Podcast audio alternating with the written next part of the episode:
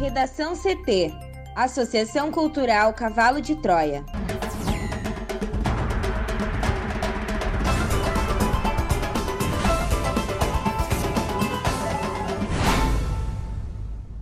Agora, no Redação CT, Braga Neto fez ameaça e condicionou eleições ao voto impresso, diz jornal. Bolsonaro confirma Ciro Nogueira como ministro da Casa Civil. YouTube remove vídeos do canal do presidente Jair Bolsonaro. China critica o MS por propor auditar laboratórios do país em investigação sobre a origem da Covid.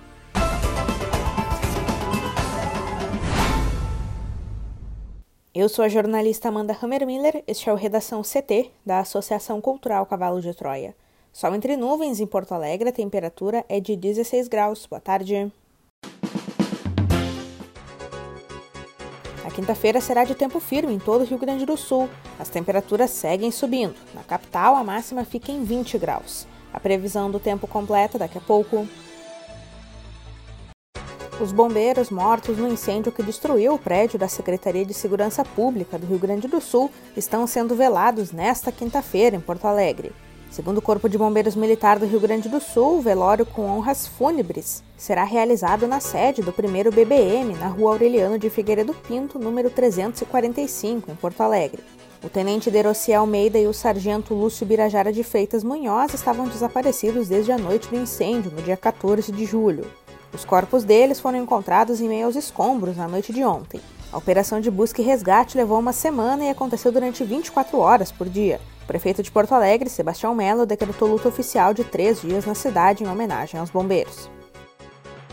Braga Neto fez ameaça e condicionou eleições ao voto impresso, diz o jornal. Thaís Uchoa.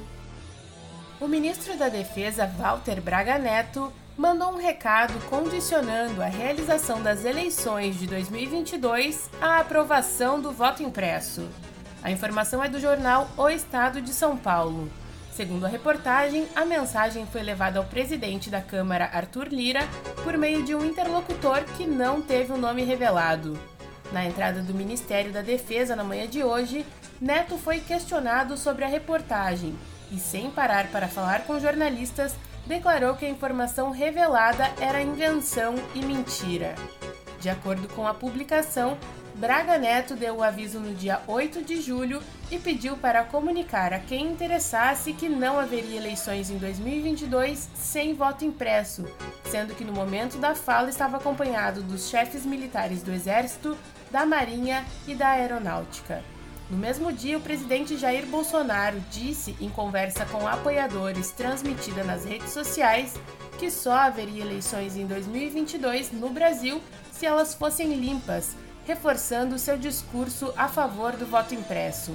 Sem provas ou indícios, o presidente tem reiterado que o atual sistema eletrônico é passível de fraudes e que é preciso implementar o voto impresso. A insinuação infundada é de que poderia haver fraude nas atuais urnas para derrotá-lo ano que vem. Ainda de acordo com o Estado de São Paulo, Arthur Lira considerou o recado como uma ameaça de golpe e procurou Bolsonaro para uma conversa, na qual, segundo relatos, respondeu que não embarcaria em rupturas institucionais e não admitiria golpes. No encontro, segundo o jornal, o presidente repetiu que respeitava as quatro linhas da Constituição e nunca defendeu o golpe, mas Lira reafirmou que o recado enviado a ele tinha sido muito claro. No dia 10 de julho, em meio à tensão pelas declarações públicas de Bolsonaro sobre as eleições, o presidente da Câmara escreveu uma mensagem no Twitter dizendo que as instituições não se abalariam com declarações públicas ou oportunismo, mas não fez referências diretas. O estado de São Paulo ainda diz que o episódio é de conhecimento de um pequeno grupo de políticos e do judiciário, mas que todos pediram para falar sob condição de anonimato por causa da delicadeza do tema. O Ministério da Defesa não respondeu aos questionamentos do jornal sobre o episódio.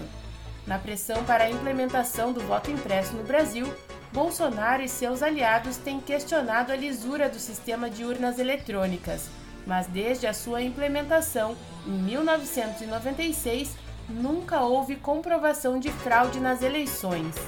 Essa constatação foi feita não apenas por auditorias realizadas pelo TSE, mas também por investigações do Ministério Público Eleitoral e por estudos independentes. Além disso, as urnas eletrônicas são auditáveis e este processo é feito durante a votação.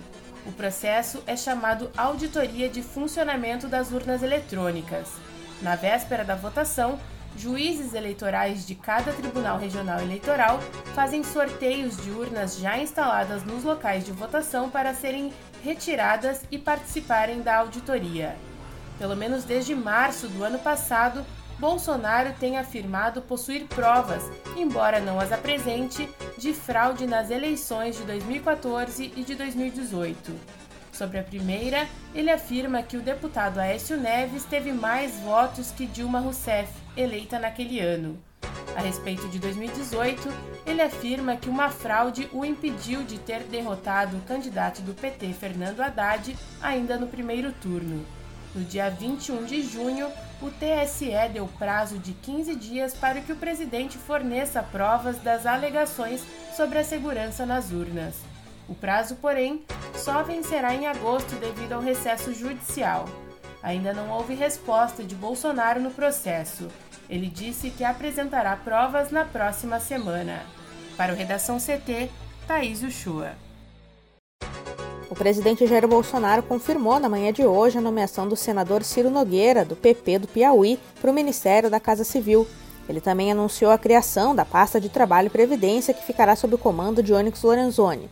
Ciro Nogueira, que preside o Progressistas, entra no lugar do atual titular da pasta, general Luiz Eduardo Ramos, deslocado para a Secretaria-Geral da Presidência da República, ocupada por Onyx Lorenzoni. Em entrevista ontem, Ramos afirmou que havia sido pego de surpresa com a mudança. Bolsonaro, em live em seu Facebook, declarou que é normal entre os militares a tomada de decisões sem ouvir muitas pessoas. Disse que também continua amigo de Luiz Eduardo Ramos e que este seguirá ajudando o governo em uma pasta importante para a gestão federal. Na live, Bolsonaro também citou que a vacinação no país avança rapidamente e atacou a qualidade do imunizante Coronavac, que, segundo ele, se mostra ineficaz mesmo em pessoas que tomaram as duas doses. O presidente comentou que há um interesse enorme da indústria farmacêutica para não resolver o problema da Covid-19. Mais uma vez defendendo o tratamento precoce que não tem eficácia comprovada, ele colocou a culpa pelos óbitos em governadores e prefeitos que adotaram lockdown e outras medidas de restrição.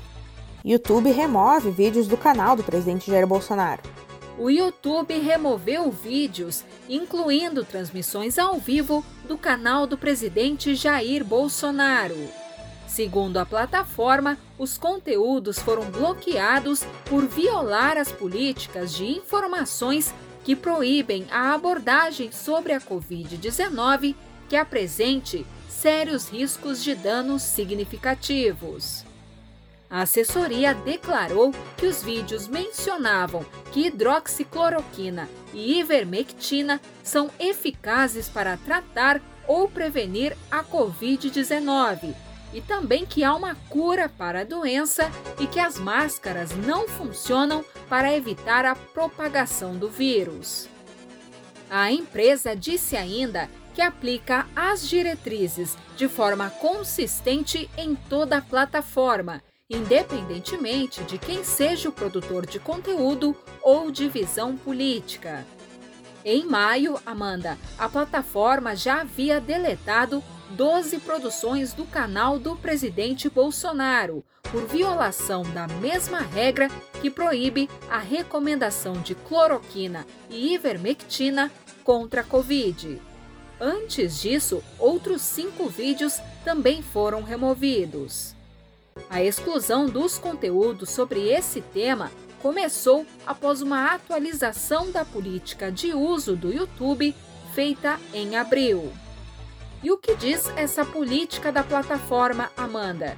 Que serão retirados vídeos que tenham conteúdo que recomenda o uso de ivermectina ou hidroxicloroquina para o tratamento ou prevenção da Covid-19, afirmações de que ivermectina ou a hidroxicloroquina são tratamentos eficazes alegações de que há um método de prevenção garantido contra a Covid, afirmações de que determinados remédios ou vacinas são uma cura garantida para a Covid e, além disso, em suas diretrizes, o YouTube diz que também não é permitido o envio de conteúdo que dissemine informações médicas incorretas que contrariem as orientações da Organização Mundial da Saúde.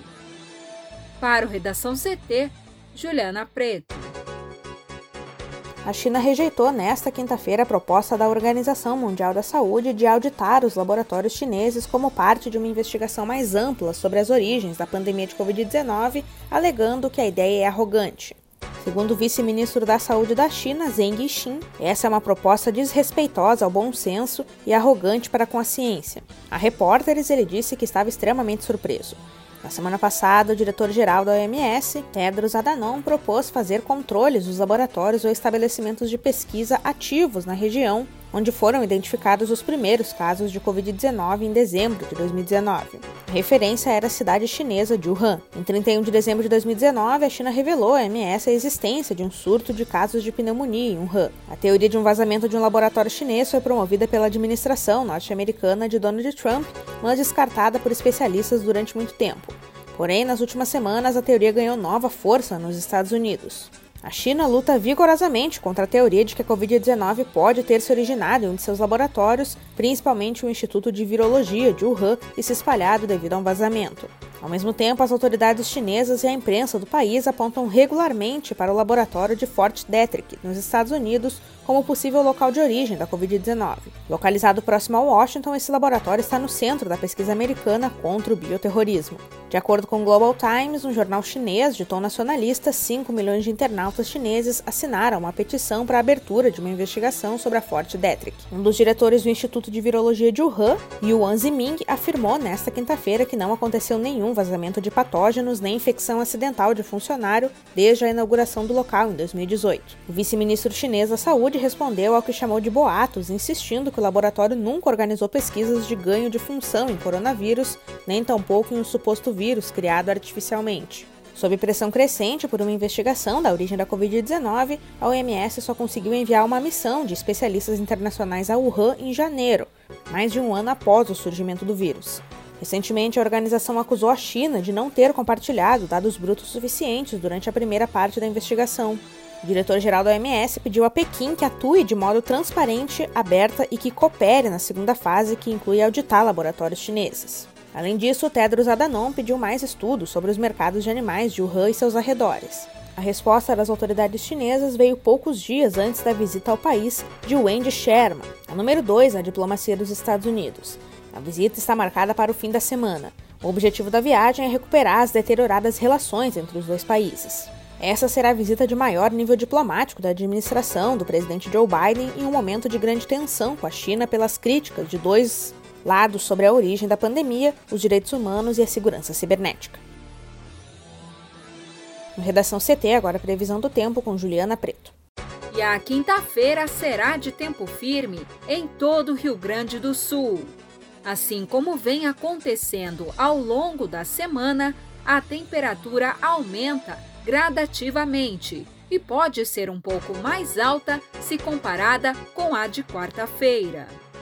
Ainda teve geada, Amanda, ao amanhecer na campanha, e a mínima do RS de 1 grau foi registrada em São José dos Ausentes, na Serra. Durante a tarde, a presença do sol faz com que fique quente em alguns municípios. E é o caso de Vicente Dutra, no norte, onde os termômetros podem chegar a 27 graus.